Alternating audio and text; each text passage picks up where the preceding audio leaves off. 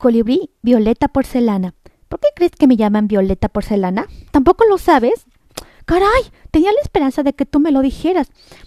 Es que hay tantas cosas, pero tantas cosas que no sé.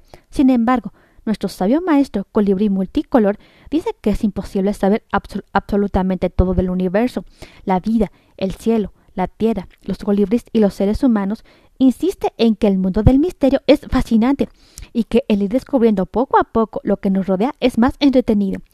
Lo que sí sé y te puedo contar e-, es lo que hago dentro de ti, que dicho sea de paso y modestia, aparte considero lo mejor de lo mejor. Has de saber que yo soy el colibrí encargado de llevar todas tus, oraciones y peticiones al cielo. ¿Has notado que cuando tú terminas de hablar con papá Dios, sientes un peso menos una especie de livianidad de descanso?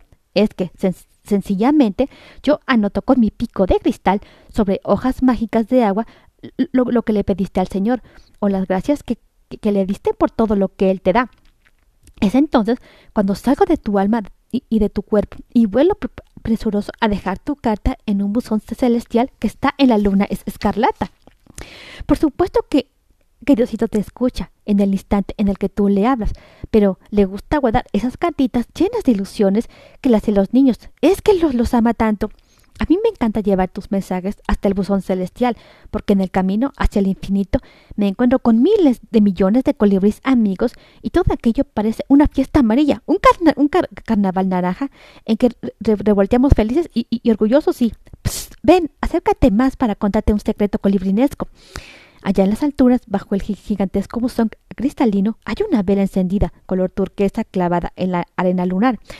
Claro que al ser una vela celestial nunca se apaga ni, se derrite, pero ¿sabes qué es lo mejor? Que, sobre la misma arena yo escribí tu nombre completito con mi propio pico.